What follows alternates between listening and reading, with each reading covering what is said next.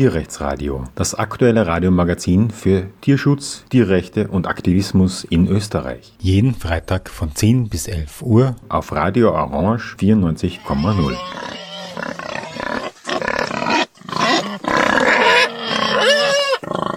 Willkommen zum Tierrechtsradio. Anpassung oder Widerstand. Das Spannungsverhältnis zwischen diesen beiden möglichen Vorgehen oder Zugängen durchzieht eigentlich alle zivilgesellschaftlichen Organisationen. Alle müssen sich irgendwo dieser Frage stellen, wie sehr lassen wir uns institutionalisieren und wie weit können wir unter den gegebenen Umständen aktiven Direct Action Widerstand leisten. Ähm, ist übrigens ein ganz aktuelles Thema aus mehreren Gründen. Die Sendung heute möchte ich an dem Konflikt zwischen Paul Watson und Sea Shepherd ähm, auf, äh, also aufhängen. Ich habe dafür auch einen Gast im Studio, den ich aber dann vorstellen werde, wenn ich ihn zu fragen beginne oder einbeziehe. Ich möchte davor noch ein bisschen eine Neuentwicklung erwähnen, die genau diese Spannung zum Thema hat. Ähm, die Grünen, also der grüne Vizekanzler, hat heute bege gestern begeistert die neue Spendenabsetzbarkeit ähm, nämlich steuerliche Spendenabsetzbarkeit öffentlich präsentiert, aber unter scharfer Kritik von NGO-Seite und Zivilgesellschaft. Und mir kommt vor, dass er gar nicht so richtig versteht, warum da diese Kritik vorgebracht wird. Faktum ist, dass äh, die Spendenabsetzbarkeit jetzt auf alle gemeinnützigen Organisationen ausgeweitet werden soll, was sehr, sehr viele neue Organisationen betrifft und was im Tierschutz vor allem wichtig ist, weil bis jetzt galt der Tierschutz als nicht spendenabsetzbar würdig. Und zwar so war es bis jetzt so in der Spendenabsetzbarkeit, dass man, wenn man ein Tierheim hat, dass man dann Spenden absetzen kann, aber wenn man Bewusstseinsarbeit für Tierschutz leistet, im Gegensatz zu Umweltschutz oder anderen Themen, dann ist das nicht spendenabsetzbar gewesen. Organisationen wie der Verein gegen Tierfabriken haben also keine Spendenabsetzbarkeit gehabt, was immer ein großer Nachteil ist, wenn Großspender und Spenderinnen kommen. Die wollen natürlich, dass das steuerlich absetzbar ist, dann haben sie auch einen Vorteil davon, beziehungsweise kann die Spende deutlich höher ausfallen. Und äh, der VGT lebt daher hauptsächlich von Kleinspendern und Spenderinnen. Ja, klingt zunächst also nett, die Erweiterung auf die Gemeinnützigkeit, aber die Gemeinnützigkeit wird ähm, eingeschränkt, wenn man so will. Und zwar wer, und so steht das wörtlich, strukturell eine, eine Organisation ist, die strukturell Verwaltungsübertretungen begeht. Also eine Verwaltungsübertretung sozusagen aus Versehen macht nichts. Aber wenn das strukturell passiert, wenn das zur äh, Einstellung oder zum Vorgehen dieser Organisation gehört, dann soll sie die Gemeinnützigkeit verlieren und damit dann auch die Spendenabsetzbarkeit. Und ähm, der zweite ähm, für mich sehr kritische Aspekt ist, dass nach dem Verbandsverantwortlichkeitsgesetz, das noch gar nicht so alt ist, äh, wenn da eine Organisation verurteilt wird, dass sie dann auch die Gemeinnützigkeit verliert.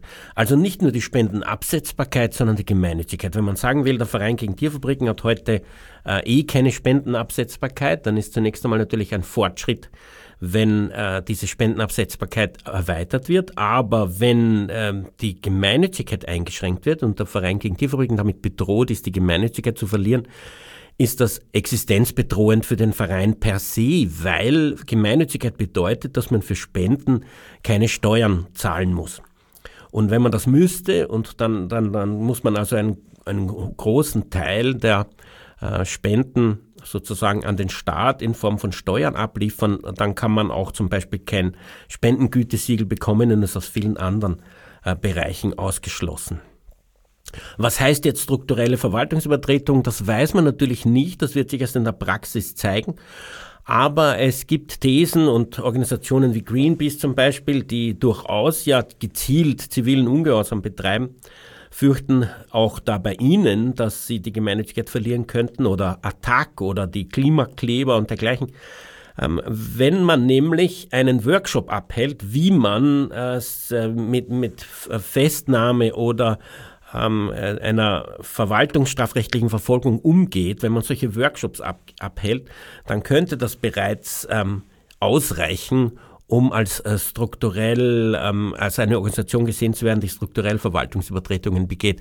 Und der VGD macht sowas natürlich und andere Organisationen machen sowas auch. Dann gibt es die Akademie, Aktivismusakademie, wo solche Sachen ständig Thema sind und wo eben verschiedenste momentan natürlich gemeinnützige Organisationen beteiligt sind.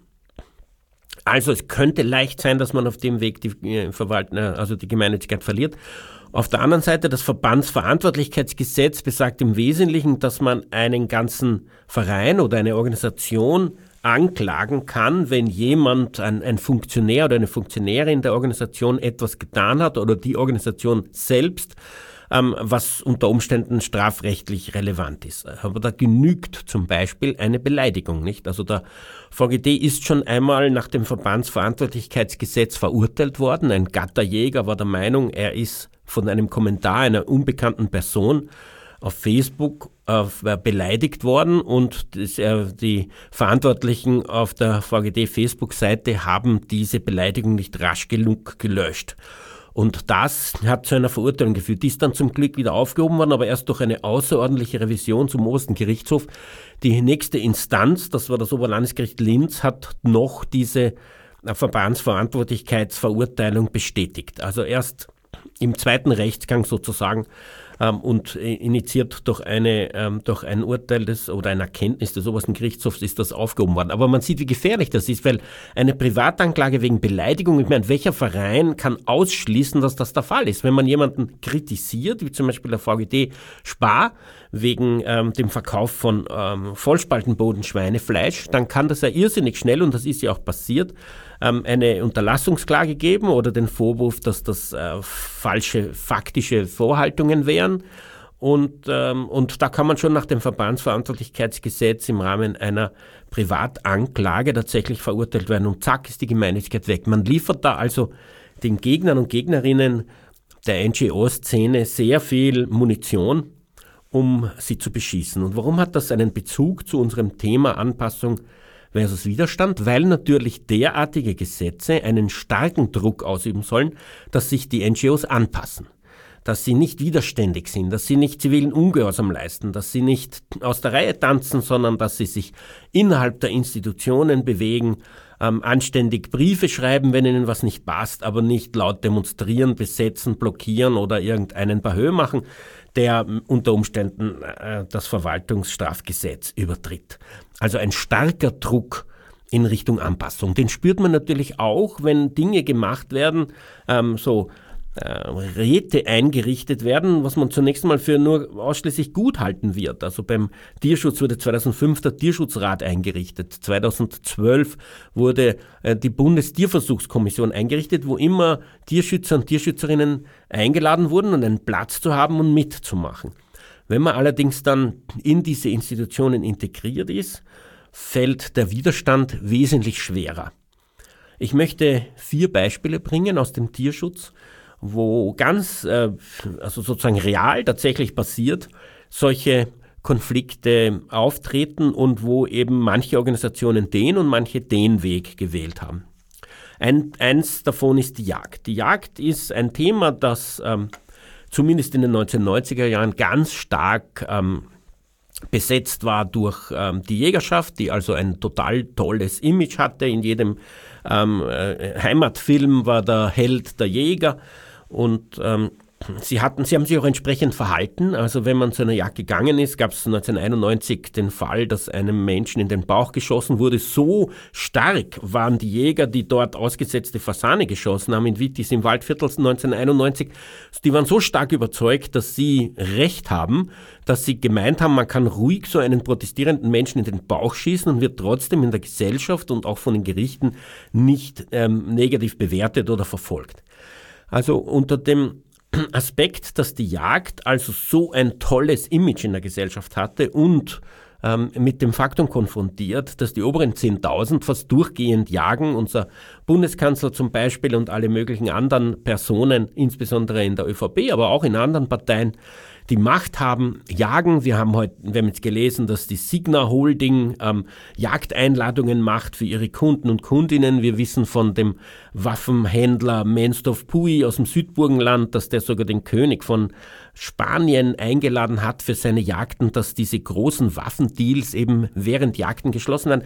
Die Jagd also einen sehr, sehr großen politischen Einfluss hat. Und da hat, haben Organisationen in den 90er Jahren, die auch zunächst sehr aufmüpfig und widerständig waren, in Österreich Tierschutzorganisationen beschlossen, grundsätzlich nichts mehr gegen die Jagd zu tun, weil das zu widerständig sei und ihnen sozusagen ähm, Schwierigkeiten bereitet, die es nicht wert sind.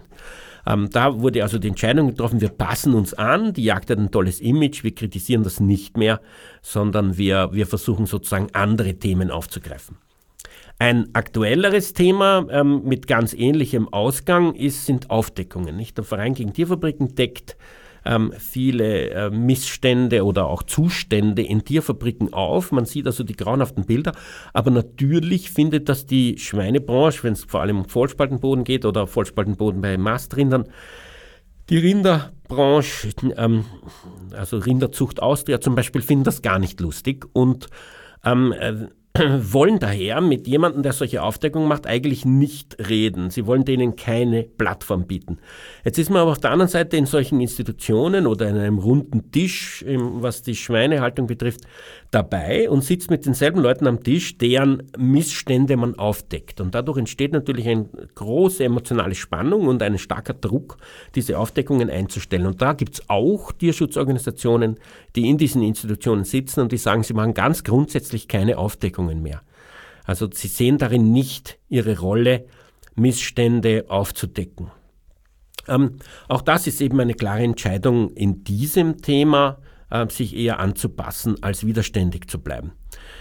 Ein anderes Thema, wo mir das aufgefallen ist, ganz aktuell, ist das Volksbegehren für ein Bundesjagdgesetz, das ich nochmal allen ans Herz legen will, um durch eine Unterschrift zu unterstützen, auf jedem Gemeindeamt oder auch äh, online mit der Austria-ID. Ja, und dieses Bundesjagdgesetz kann man natürlich auch als Kritik an der Jagd lesen. Aus ähm, Seite, von Seiten des Tierschutzes ist sicher auch so gemeint, aber die UnterstützerInnen bzw. InitiatorInnen sind ja zum Teil progressive Jäger und Jägerinnen selbst. Aber es gibt große Naturschutzorganisationen, die immer wieder auf den Goodwill von der Jägerschaft angewiesen sind und deswegen dieses Volksbegehren nicht öffentlich unterstützen, auch wenn es eigentlich in seinen Aussagen voll ihrem, ihrer inneren Überzeugung entspricht und auch der Linie, in die diese Vereine vorgehen äh, wollen, also die Richtung ihrer Aktivitäten. Und trotzdem machen sie das nicht, um nicht die ähm, konventionelle, etablierte Jägerschaft zu, ähm, ja, vor den Kopf zu stoßen. Auch hier ähm, Anpassung lieber als widerständig sein, also in, in diesem Spannungsfeld die Entscheidung lieber ähm, den Konflikt zu scheuen und dafür vielleicht den Vorteil zu haben, im Gespräch zu bleiben und ähm, ja, da ähm, auf dem sozusagen in der Praxis zu versuchen, ähm, mit kleinen Schritten irgendetwas zu verändern und vielleicht der Jägerschaft ins Gewissen zu reden. Ähm, im extremsten fällt mir das übrigens auf bei der Kritik an Almen. Almen sind ja irgendwie die, die heiligen Kühe in Österreich. Das ist ja etwas, was wirklich jeder Mensch toll finden muss. Dabei gibt es sehr, sehr viel Grund, Almen in Frage zu stellen. Also wirklich, also einerseits natürlich durch das Zurückdrängen der Wildtiere, weil Alm bedeutet ja, wir nehmen unsere sogenannten Nutztiere in unsere Zivilisation und setzen sie mitten in die Wildnis hinein und verdrängen dort die Wildtiere, bauen dort Forststraßen hin und Häuser und Hütten hin und, äh, und, und haben dann diese Tiere dort und vertreiben Wölfe, vertreiben äh, Bären, äh, schießen 7000 ähm, Murmeltiere tot, weil sie Löcher machen, wo unter Umständen unsere Almtiere hineinsteigen könnten und, und, und. Ähm, man zerstört aber natürlich auch ähm, die Natur, also den, den Wald, wenn man das rodet, um da eine Almwiese draus zu machen, wenn das unter der Baumgrenze ist, was im Osten Österreichs bei den allermeisten Almen der Fall ist. Ja, ähm, und man ähm, verteilt natürlich Kuhkacke überall, unter anderem auch in Bächen, die dann halt ihre Wasserqualität verlieren. Also es gäbe viele Gründe, unter anderem auch Erosion, ähm, an Kritik an Almen hört sie aber nie und es traut sich fast niemand, sie zu äußern, weil die Almen so ein tolles Image hat und wenn man das kritisiert, wenn man da widerständig ist und was dagegen, dagegen in irgendeiner Form vorgeht, dann muss man mit sehr, sehr viel Konfrontation rechnen und wählt dann unter Umständen in dem Spannungsfeld Anpassung versus Widerstand lieber das eher angepasstere Vorgehen. Übrigens betrifft das auch, wie man feststellen muss, Wissenschaftler und Wissenschaftlerinnen, sowohl in der Nutztierwissenschaft als auch in der Wildtierökologie, weil die alle einerseits von der Jägerschaft, andererseits von den Tierfabriken oder den Menschen, zumindest die Tiere halten, abhängig sind, damit sie ihre Wissenschaft durchführen können und das sind dann diejenigen, die sich auch nicht positionieren trauen in der Öffentlichkeit oder Kritik zu äußern. Das geht erst, wenn sie in Pension gehen. Und das ist irgendwie auch witzig zu beobachten. Dieses Volksbegehren für ein Bundesjagdgesetz, das ähm, wird ganz stark von pensionierten Wildtierökologen unterstützt, aber es traut sich eigentlich keiner, der jetzt noch aktiver äh, Wildtierökologe ist, da laut mitzureden. Anpassung oder Widerstand, unser Thema im heutigen Tierrechtsradio. Übrigens auch der Titel eines Buchs über äh, das Verhalten von der Schweiz zur Zeit des Dritten Reichs oder des äh, Zweiten Weltkriegs. Wie sehr waren sie angepasst, wie sehr widerständig gegen die Vereinnahmung durch das Dritte Reich. Ich habe einen Gast hier im Studio, den Markus, der Obmann der Sea Shepherd Österreich ist. Vielen Dank, dass du dir Zeit nimmst, mit uns über dieses Thema zu reden. Hallo Martin, vielen Dank für die Einladung. Ja, ähm, ich kann das ja von außen gar nicht so beurteilen. Man hat nur den Eindruck, dass das Thema Anpassung, Widerstand, der Streit zwischen Paul Watson und Sea Shepherd irgendwie als, als eine wesentliche Grundlage hat. Aber wenn das nicht so ist, kannst du das im Laufe der Sendung gerne aufklären. Ich würde aber gern davon ausgehen, zunächst einmal, ähm, was äh, und mein Zugang oder was man weiß so über Paul Watson. In der Tierschutzszene und Tierrechtsszene ist er eigentlich sehr breit bekannt. Ähm, ich habe ihn zweimal, 2001 und 2002, glaube ich, getroffen. Er ist ein Kanadier, glaube ich, ein Mitbegründer von Greenpeace International, soviel ich weiß, und hat dann eben aus dem Grund, dass er Greenpeace für zu angepasst hielt, Sea Shepherd gegründet. Also als widerständige Organisation, die sich diesem Anpassungsdruck, dem in seinen Augen damals jedenfalls Greenpeace nachgegeben hätte, dem eben nicht nachgeben zu müssen. Es gab dann so große Aktionen, die ähm, ihn sehr berühmt gemacht haben. Da gab es vor allem das Rammen von Walfängern mit verschiedenen Schiffen. Da gab es ja auch so eine Dokumentation über ihn. Er hat auch ein Buch geschrieben, Ocean Warrior heißt das, glaube ich, habe ich auch gelesen. Ähm, er hat also sozusagen eine große, eine große Fanbase aufgebaut durch dieses, durch dieses kompromisslose Vorgehen. Ähm, es gab ja dann auch diesen Vorfall ähm, in Island, wo zwei Walfangschiffe, glaube ich, versenkt wurden, die im äh, Hafen gestanden sind und damit heißt den isländischen Walfang eigentlich für immer beendet haben. Und diese Personen, da gibt es Fotos, weiß ich noch, ist drauf geschaut, Sea Shepherd Crew hinten oben, die also dieses äh, Versenken dieses Schiffs gemacht haben. Frage an dich, Markus. Ähm, wie, wie und wann hast du zum ersten Mal von Paul Watson gehört und was war da das Image, das er für dich dargestellt hat? Also das erste Mal in Verbindung gekommen mit Shepherd bin ich tatsächlich mit der Bewegung selbst vor, lass es jetzt gut zehn Jahre sein, 2012, 2013, als die Organisation auch in Österreich gegründet wurde. Ähm, durch eine liebe Kollegin damals, wo ich auf der österreichischen Hochschülerinnenschaft aktiv war. Und da bin ich durch sie, sie war auch Gründungsmitglied von C-Shop Österreich, bin ich mit der Organisation in Verbindung gekommen und dann erst im zweiten, dritten Schritt eigentlich im Zuge meiner Auseinandersetzung mit der Organisation, mit der Bewegung Sea Shepherd habe ich ähm, mich mit, mit Paul Watson und so auseinandergesetzt. Also Paul Watson war für dich gar kein Begriff, bevor du mit er Sea war Shepherd ein Begriff, ähm, Es war aber so, also wodurch Sea Shepherd natürlich in, vor einigen Jahren breite Bekanntheit erlangt hat, waren die Whale Wars, die du schon angesprochen hast, mit dem äh, Kampf gegen den japanischen Walfang im Südpolarmeer. Ähm, es war bei mir daheim allerdings so, wir haben immer nur OF1 und OF2 gehabt, das heißt, die Serien selbst habe ich nicht gekannt. Das war Zeit vor der weiten Verbreitung des Internets, das heißt, Zugang hat es da auch nicht gegeben. Also es war ein Begriff, ähm, aber nicht tiefer mit der Materie habe ich mich äh, mit Paul Watson direkt tatsächlich nicht beschäftigt davor.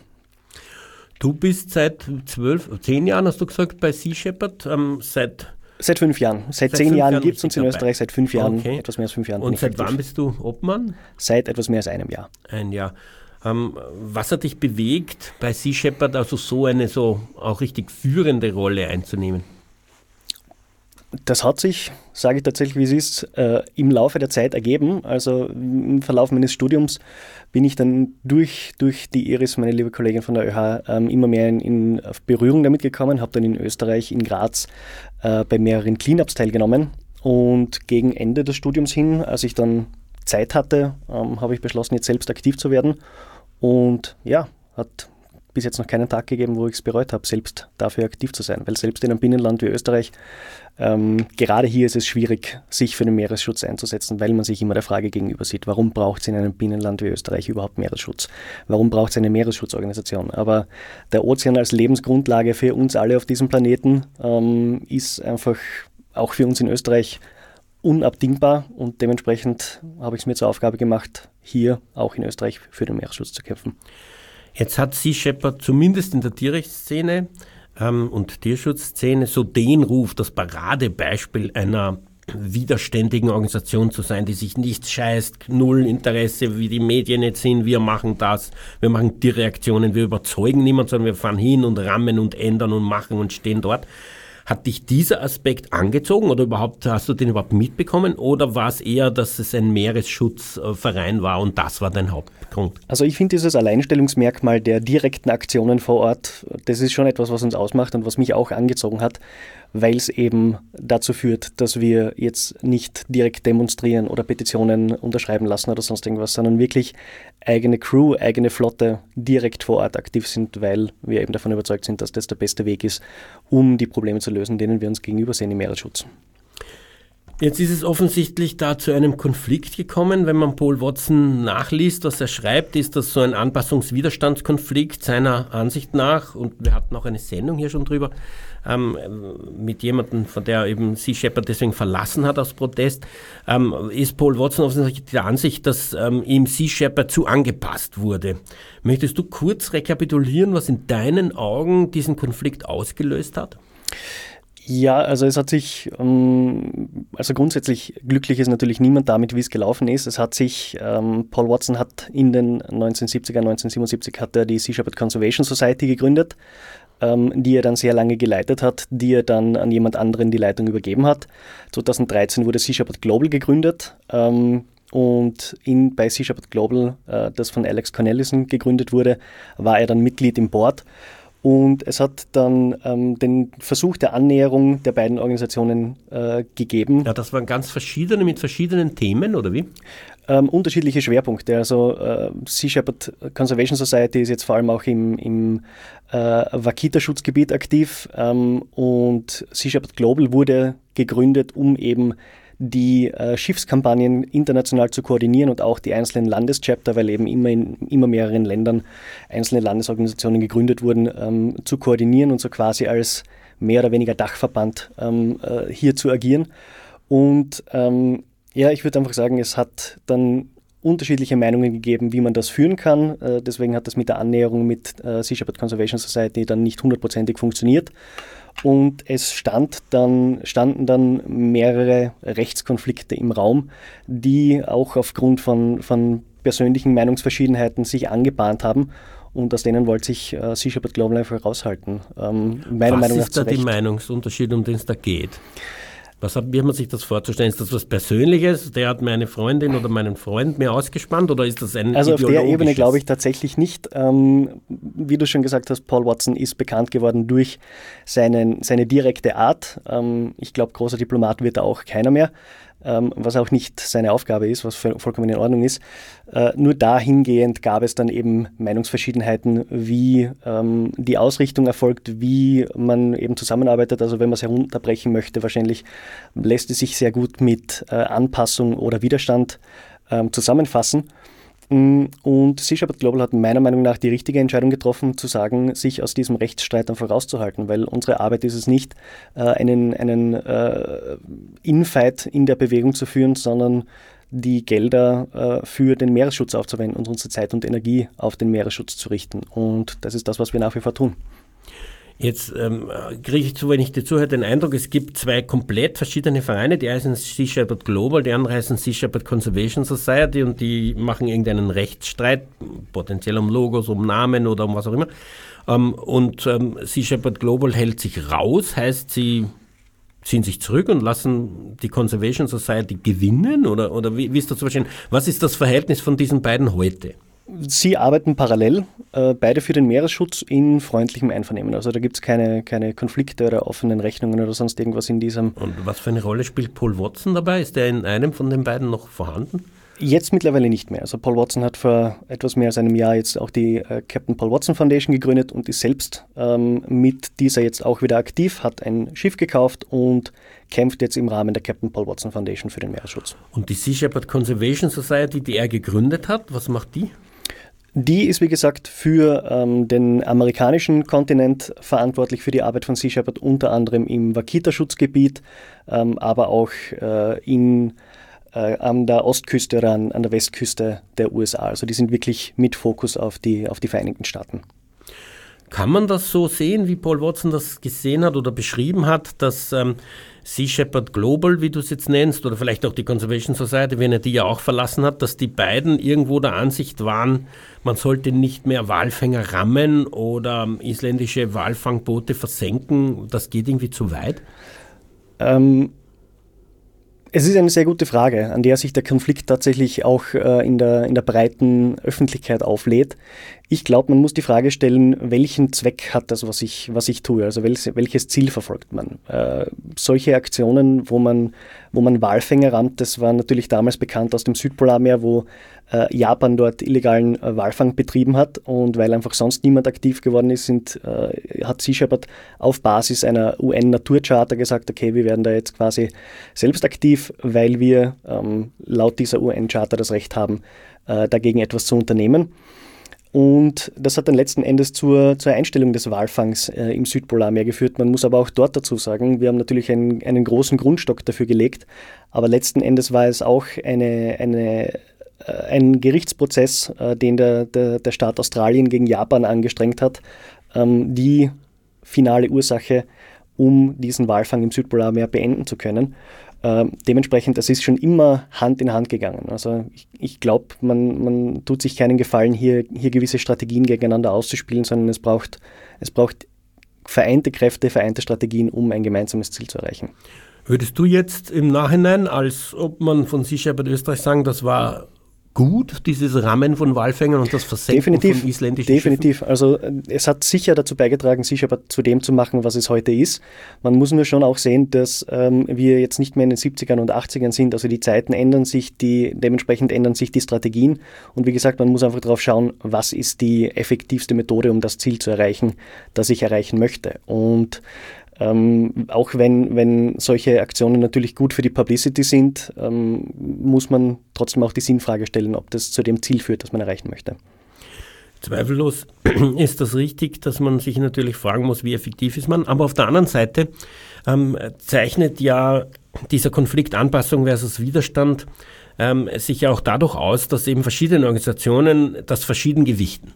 Und ähm, nachdem wir eine große Palette an Organisationen haben, gibt es von sehr angepasst bis sehr widerständig. Jetzt war aber Sea Shepherd sozusagen am absolut widerständigen Ende.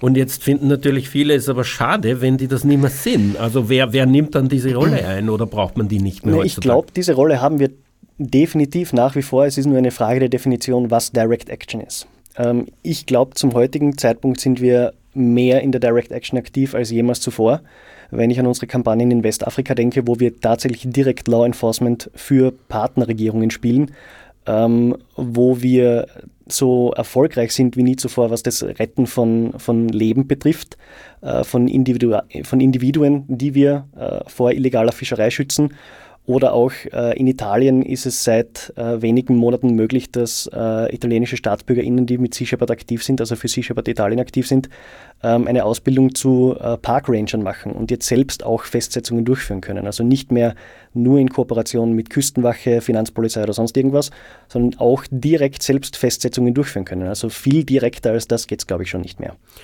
Ja, allerdings ähm, im Namen eines Staates und nicht ähm, auf sozusagen ähm, der klassisch Direct Action Art und Weise, dass man eben sagt, äh, mir wurscht, was das Recht ist, die Ethik geht vor. Ähm, wenn beides Hand sagen, in Hand geht, dann wäre das ja, ist ja das noch der beste Outcome. Würdest du sagen, macht, macht Sea Shepherd heute noch zivilen Ungehorsam im Sinn von absichtlich Gesetze brechen, die man entweder für unmoralisch hält oder wo man meint, es fehlt ein Aspekt, der dieses Gesetz moralisch machen würde? Ich glaube, das hat, hat Sea Shepherd in dieser Art und Weise noch nie gemacht. Es ist immer gegen illegale Aktivitäten direkt vorgegangen. Äh, bei legalen Aktivitäten haben wir auch in der Vergangenheit ähm, immer die, also es gibt auch ein, ein Zitat, das Paul Watson auch gerne oft bedient, die mächtigste Waffe, die uns zur Verfügung steht, ist die Kamera. Und da haben wir einfach seit eh und je auch die Kamera draufgehalten, um quasi öffentlich zu machen, welches Unrecht passiert, weil es natürlich unsere Kampagnen, wie gesagt, keinen Selbstzweck haben, sondern letzten Endes auch auf äh, eine Änderung der Legislative abzielen muss, um rechtliche Grundlagen zu ändern, dass, ich, dass solche Dinge einfach auch rechtlich gesehen nicht mehr passieren können. Wie würdest du die Tätigkeit von Sea Shepherd heute in dem Spannungsfeld Anpassung versus Widerstand einteilen? Im, im Spannungsfeld Anpassung versus Widerstand, ich glaube, wir sind sehr gut in der Mitte angekommen, ähm, eben weil wir für jede einzelne Kampagne überlegen, was ist das Ziel, das wir damit verfolgen und wie kommen wir dort am besten hin. Die Färöerinseln sind da vielleicht ein gutes Beispiel. Dort haben wir gelernt, okay, die direkte Intervention ist nicht die Art und Weise, wie wir unser Ziel erreichen, den äh, Grinderdrap, also diese Treibjagd auf äh, Grindwale auf den Färöerinseln zu stoppen. Das haben wir versucht. Wir haben 2014 sogar ein eigenes Wohnmobil dort gehabt. Das war groß gebrandet. Wir sind dort mit Schiffen unterwegs gewesen. Wir haben versucht zu intervenieren und das hat eigentlich zu noch mehr Widerstand, zu noch mehr Konflikt geführt und hätte auch das ein oder andere Mal schon, schon böse ausgehen können. Vor wenigen Jahren ist äh, bei einem unserer Autos sind die, die Reifen abgeschraubt worden, also zumindest die Muttern gelockert worden, dass sich bei der Fahrt der Reifen verabschiedet hat. Und die Strategie heute ist, im Gespräch mit äh, der Lokalbevölkerung quasi aufzuzeigen, es braucht diesen Grind nicht mehr und gleichzeitig jeden Grind zu dokumentieren. Ich war im September selbst dort und habe einen Grind dokumentiert und mich mit, mit Leuten aus der Bevölkerung unterhalten, weil das die nachhaltigste Methode ist, um für ein endgültiges Ende für den, das Grind zu sorgen. Paul Watson hat mir vor eben 20 Jahren plus ähm, erzählt, ich glaube, er hat es wahrscheinlich auch so aufgeschrieben, dass ähm, er eben gegen einen norwegischen Walfänger vorgegangen ist, also ein Walfangboot, hat dann dort ähm, dieses Boot gerammt. Und dieser Walfänger, der, also der Steuermann oder Kapitän dieses Schiffes, ähm, soll dann ähm, gesagt haben, also er hat äh, zwar gehört, dass es irgendwelche Leute gibt, die sich über den Walfang beschweren, hat das aber nicht ernst genommen, wie er dann gerammt wurde hat er sich gedacht, Wahnsinn, da gibt es also Leute, die so stark empfinden und hat dann also durch diese sehr konfrontative Begegnung mit ähm, der Tierschutzseite, wenn man so will, hat er begonnen umzudenken und, zu, und gesagt, okay, das, ähm, also das ist offensichtlich tatsächlich irgendwie ein Problem. Also ähm, Paul Watson hat argumentiert, diese RAM-Tätigkeit äh, kann bei gewissen Personen und gewissen Umständen mehr erreichen als ein freundliches Gespräch. Kannst du sowas nachempfinden? Wenn er das so empfunden hat und wenn er das so erlebt hat, dann, dann finde ich das gut, wenn das tatsächlich funktioniert hat. Ich würde allerdings argumentieren, dass es mit der breiten Masse nicht so funktionieren wird. Deswegen ähm, finde ich es find gut zu überlegen, welches Ziel verfolgt man und welches, welches die effektivste Strategie, um dieses Ziel zu erreichen. Das ist zweifellos richtig, nur die Frage ist halt, äh, die breite Masse äh, deckt man letztlich ab durch eine Vielfalt an Aktivitäten. Wenn es Leute gibt, die eh schon reden, dann muss es vielleicht auch Leute geben, die rahmen. Im Tierrechtsradio sprechen wir heute über Anpassung oder Widerstand. Ein Thema, das vieles in der NGO-Arbeit durchzieht. Übrigens äh, fällt mir dazu ein, dass es im Tierschutz seit vielen Jahren die Diskussion gibt, eine eigene Tierschutzpartei zu gründen. Manche Länder haben das auch gemacht.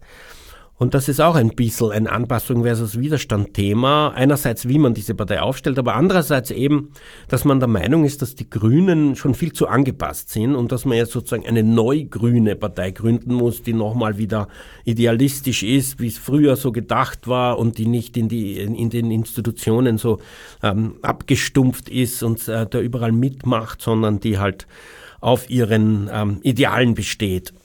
Ja, auch da sind die Diskussionen sehr, sehr lang gelaufen und man kann, glaube ich, nicht weder das eine noch das andere einfach so viel richtig oder falsch befinden. Es hat alles, äh, was etwas dafür oder dagegen spricht. Ähm, Im Studio heute ist der Markus Obmann von Sea Shepherd Österreich. Er hat gesagt, seit fünf Jahren ist er dabei, seit gut einem Jahr ist er Obmann im Kielwasser, glaube ich, dieser Paul Watson Sea Shepherd Konflikte ähm, die eben auch sich an Anpassung und Widerstand aufgebaut haben, wie wir gehört haben. Und ähm, Markus ist eben der Ansicht, dass die Art, wie Sea Shepherd heute aktiv ist, ähm, effektiv ist. Und er hat das Gefühl, bei dem Spannungsfeld Anpassung versus Widerstand ist er in der, äh, ist Sea Shepherd jetzt in der Mitte angekommen, hat uns gesagt. Sprechen wir vielleicht jetzt über konkrete Aktivitäten, um dem einen Inhalt zu geben. Ähm, jetzt ähm, hast du mir im Vorfeld gesagt, es gibt ähm, eine Kampagne bezüglich illegaler Fischerei in Westafrika. Magst du uns kurz sagen, um was da geht? Sehr gern. Ähm, also in, in Westafrika ist es so, wir haben Partnerships mit unterschiedlichen Regierungen in Westafrika. Das ist äh, Liberia unter anderem. Und ähm, das Ganze ist entstanden, als ähm, die Thunder, ein großer Toothfish Longliner, der illegal, ähm, illegal Toothfish gefangen hat in der Antarktis, ähm, 110 Tage vor unserem Schiff der Bob Barker, wo Peter Hammerstedt als Kapitän drauf war, äh, davon ist. Ähm, als die der Küste von Westafrika entlang hinaufgefahren sind, hat unser, äh, unsere Crew immer wieder versucht, ähm, an Land die Regierungen darauf aufmerksam zu machen und die Behörden darauf aufmerksam zu machen, dass die Unterstützung schicken. Ähm, dort ist es aber so, die haben nicht die Mittel, um selbst eine eigene Marine zu betreiben. Ähm, und also die Thunder ist dann, der Kapitän hat das eigene Schiff versenkt, aber daraus ist dann eben die Idee entstanden, mit diesen Ländern zu kooperieren, weil 40 Prozent der Fischerei in Westafrika illegal stattfindet. Also das ist ein sehr, sehr großer Anteil. Und wir haben jetzt mit einigen Ländern eben Kooperationen abgeschlossen. Wir stellen denen im Prinzip unsere Schiffe und unsere Crew zur Verfügung. Die schicken uns ihre Marinesoldaten an Bord unserer Schiffe und wir patrouillieren nationale Gewässer. Und in den letzten sechs Jahren, seit wir dort aktiv sind, hat es zu über 80 Festnahmen geführt. Und weil ich eben gesagt habe, ich bin davon überzeugt, dass das die effektivste Methode ist, darf ich zwei Beispiele rausnehmen, beide in den Gewässern von Liberia. Einmal ist ein, äh, das, ein, das Schiff, die Labico 2, festgesetzt worden. Äh, an Bord der Labico 2, es hat also illegal gefischt, ist eine äh, illegale Haifischölfabrik gefunden worden, ähm, wo direkt am Schiff aus der Haifischleber ähm, Haifischleberöl produziert wurde. Und aus den Logbüchern und aus Hochrechnungen hat sich gezeigt, dass die Labico 2 allein 500.000 Haie, also eine halbe Million Haie pro Jahr getötet hat. Dieses Schiff allein. Das ist mittlerweile sechs Jahre her, dass wir die Labico 2 festgesetzt haben. Das sind drei Millionen gerettete Haie nur durch die Festsetzung eines einzelnen Schiffes. Als zweites Beispiel die Renovation 2.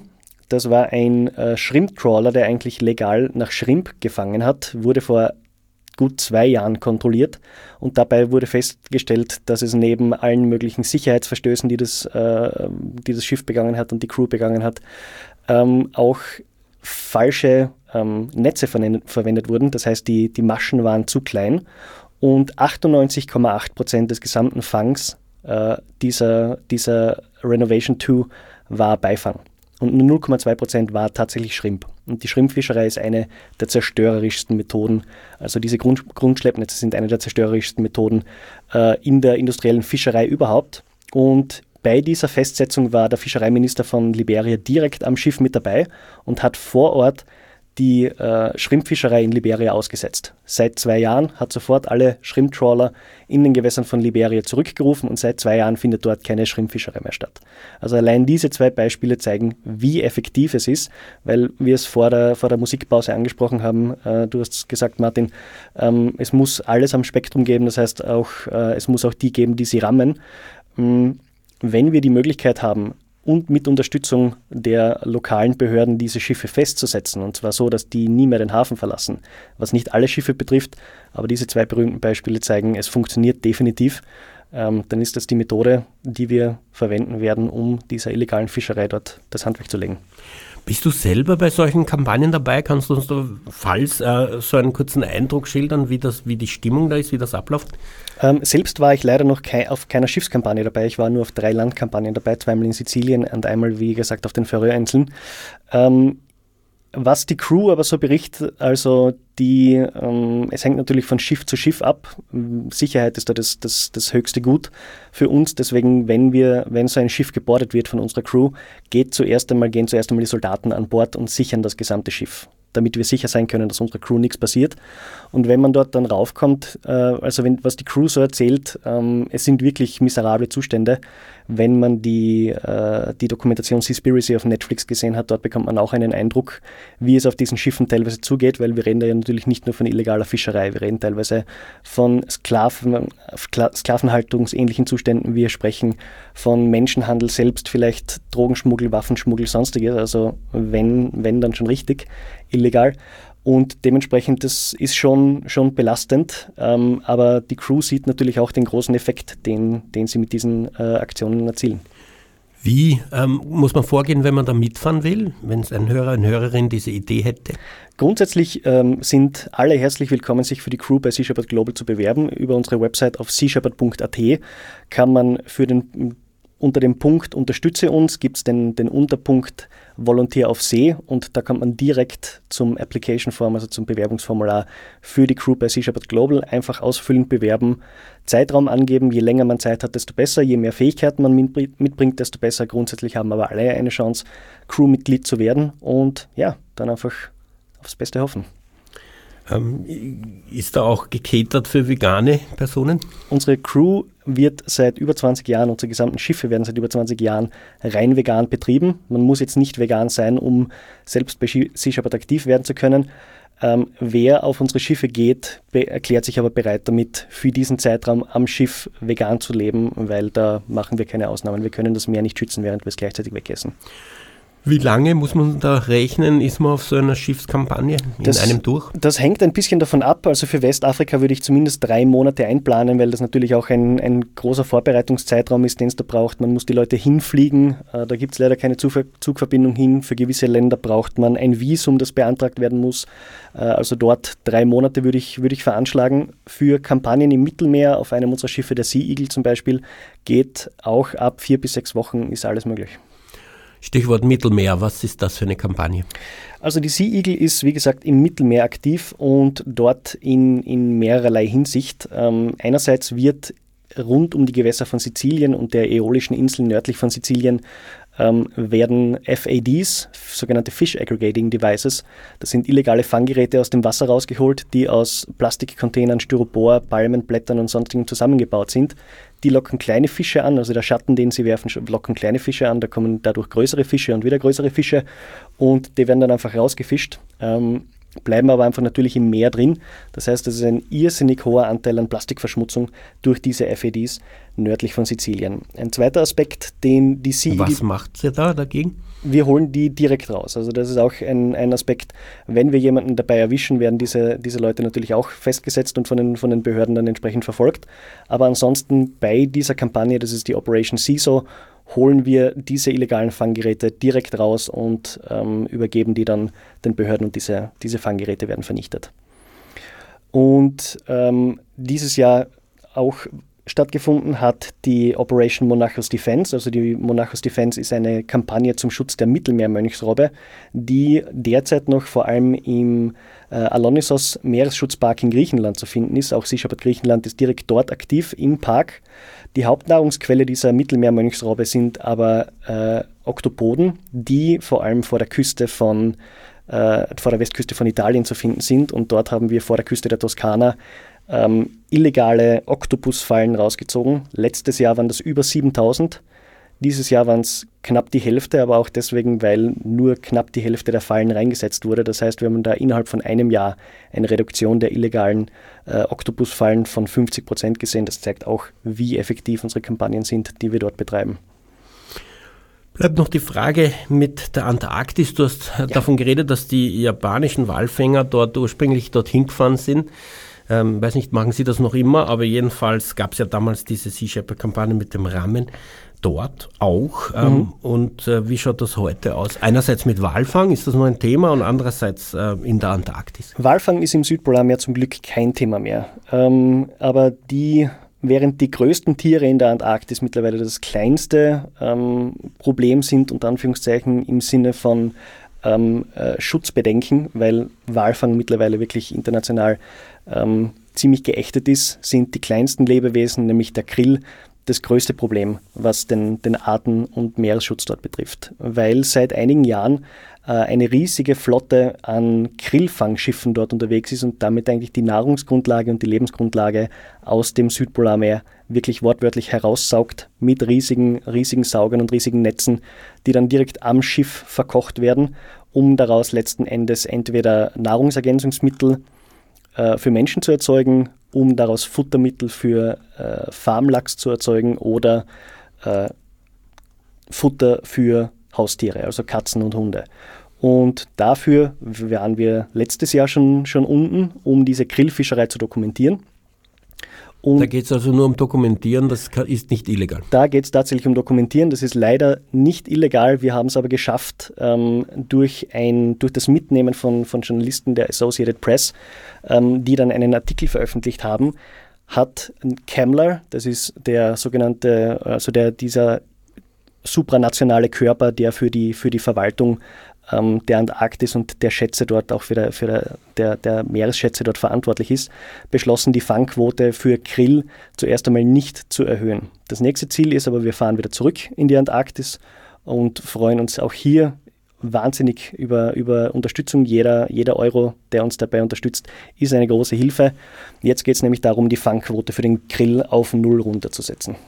Wie steht es mit dem japanischen Walfang? Ich kann mich jetzt ähm, nur so vage erinnern, dass die irgendwie ausgestiegen sind, Japan, aus hm. der Walfang, Internationalen Walfangkommission. In nationalen ja Gewässern fangen sie nach wie vor. Nation, in nationalen Gewässern fangen sie nach wie vor äh, Wale, dort allerdings mit einer Quote von 333 Walen pro Jahr.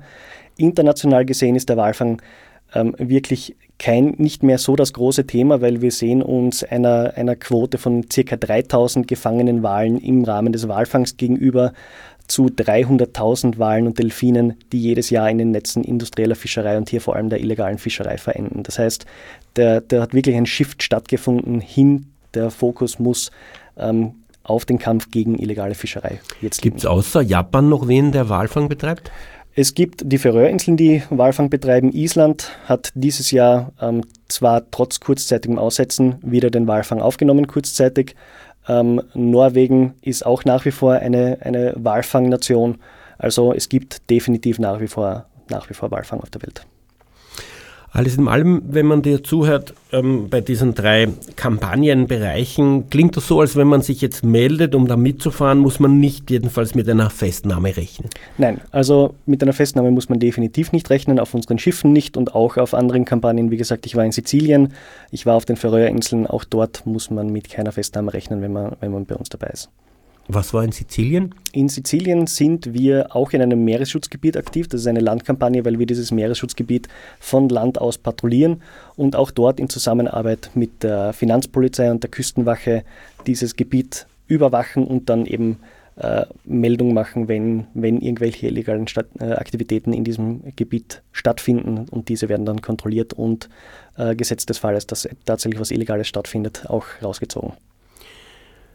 Unterm Strich, wir haben nur noch eine Minute. Wie ist ähm, das Verhältnis von Sea Shepherd zu der Paul Watson Foundation jetzt? Gibt es da eigentlich Konflikte oder ignoriert man sich? Kann man sich aus dem Weg gehen? Ähm, ich sage, je mehr, desto besser. Je mehr dort draußen aktiv sind, um gemeinsam etwas gegen äh, illegale Aktivitäten, um gemeinsam etwas für den Meeresschutz zu tun, äh, desto besser. Und deswegen auch mein Appell, konzentrieren wir uns nicht auf das, was uns trennt, sondern auf das, was wir gemeinsam haben. Wir wollen alle gemeinsam etwas für das Meer tun, wir wollen gemeinsam etwas für die Bewohner des Meeres tun. Legen wir unseren Fokus darauf. Gut, ähm, unsere Zeit ist praktisch abgelaufen. Vielen Dank für den Besuch im Studio und die Darstellung dieser Situation. Das Spannungsfeld Anpassung wäre der Widerstand versus Widerstand werden wir sicher immer wieder aufgreifen müssen. Es ist, wie gesagt, für NGOs zentral und jetzt auch diese Frage ähm, der Druck der, der, der Regierung eigentlich ähm, auf Richtung Anpassung, was die Änderung der Gemeinnützigkeitsrichtlinien betrifft, ähm, ist bedenklich, ähm, weil man natürlich ähm, ja, damit einen sehr hohen Druck ausübt, dass ähm, die Vereine angepasster sind. Und die Frage ist, wenn natürlich alles Richtung Anpassung rutscht, ob dann nicht der Widerstand vernachlässigt wird, der in meinen Augen jedenfalls schon wichtig ist. Und eines äh, der Paradebeispiele dafür war die ähm, Kampagne für ein Verbot der Pelzfarmen in Österreich. Wir waren ja weltweit das erste Land. Gestern, vor 25 Jahren, hat die letzte Pelzfarm Österreichs geschlossen.